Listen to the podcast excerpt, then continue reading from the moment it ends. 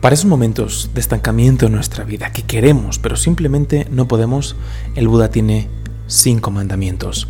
Yo he comprobado esta historia que te voy a contar a continuación del Buda en mi, propia vida, perdón, sé que funciona y espero haga lo mismo por ti. No lo dejes como una historia nada más, intenta aplicar estos mandamientos del Buda porque de verdad que tienen la capacidad de transformarte si así lo permites. La historia nos cuenta que un día, mientras el Buda predicaba el sendero de la compasión, un hombre de imponentes riquezas que sufría al mismo tiempo de muchísimas dolencias corporales y mentales se acercó al maestro con mucha reverencia, con mucha reverencia, y le dijo, Oh mi señor Buda, perdóname por mi falta de respeto y por no saludarte de la forma en que lo mereces, pero sufro mucho, sufro de obesidad, sufro de somnolencia excesiva y otros varios males que me hacen imposible moverme sin dolor. El Buda extrañado lo observó, le puso atención, observó todos los lujos con los que venía. Lo miró fijamente y le dijo, ¿realmente quieres conocer la causa de todos tus males? ¿Realmente te interesa saber eso? Y el hombre, con la cabeza agachada, con las manos en pronam, asintió y dijo, sí, mi señor, no hay algo que desee más que eso. Lo único que quiero es liberarme de estos males. El Buda asumió un tono grave y le dijo, hay cinco cosas que producen tu condición actual. Las cenas opulentas, el apego por dormir, anhelar y perseguir únicamente el placer, no practicar la reflexión alguna y ninguna clase de cuestionamiento, así como la falta de una ocupación productiva. Y le dijo, practica el autocontrol en tus comidas, asume deberes que reten tu mente, que la ejerciten y te obliguen a desarrollar tus habilidades. E hijo mío, hazte útil a tus semejantes. Al seguir este consejo, vas a prolongar tu vida y vas a recuperar tu salud. Este hombre, a pesar del estado en el que estaba, a pesar de los males y todo esto que le vino a decir al Buda, era receptivo. Dejó que las palabras del Buda permearan todo su ser. Inclinó la cabeza, agradeció a Gautama y se retiró. Después de un tiempo de haber recuperado su salud, regresó con el Buda. Y esta vez regresó sin todos esos lujos de la primera vez y le dijo, Maestro, no tengo palabras para agradecerte. Me has curado de mis dolencias corporales y mentales. Ahora vengo a buscar la liberación. Quiero la iluminación. El Buda, con una sonrisa tenue, miró al hombre y le dijo, La persona mundana se ocupa únicamente de su cuerpo, pero el hombre sabio se ocupa de nutrir su interior. Aquel que se entrega a la satisfacción de su apetito obra su propia destrucción.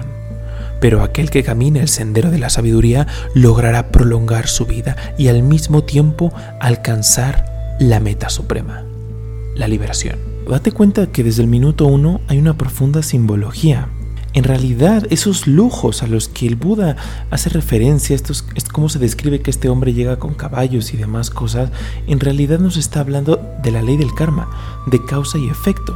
Nosotros no sabemos realmente el estado en el que llegamos a una enseñanza espiritual. Por eso el Buda, el maestro, observa lo acumulado, ya sea bueno o malo, lujos o miseria. Todo en un principio es causa y efecto. No importa lo que hayas traído acumulado. El maestro cuestiona. Te dice, ¿realmente quieres saber? Tú en realidad no sabes cómo estás llegando. Para este hombre llegar con sus lujos era algo normal. Por eso el examen del maestro a la receptividad del discípulo. ¿Y que viene a continuación? Nos ayudan con lo que más peso ejerce en nuestra mente y en nuestro cuerpo. Antes de hablar de iluminación, antes de hablar de moksha, de samadhi o nirvana, nos dicen, vamos a quitarte peso.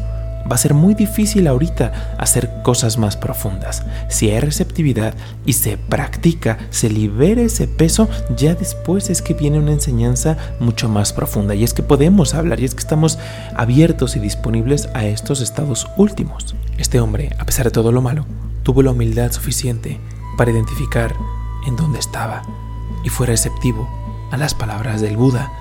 Y una vez recibió la enseñanza, y es una bendición recibir la enseñanza, pero después que hizo, bueno, ya me dijo la forma, voy a, voy a someterla a prueba.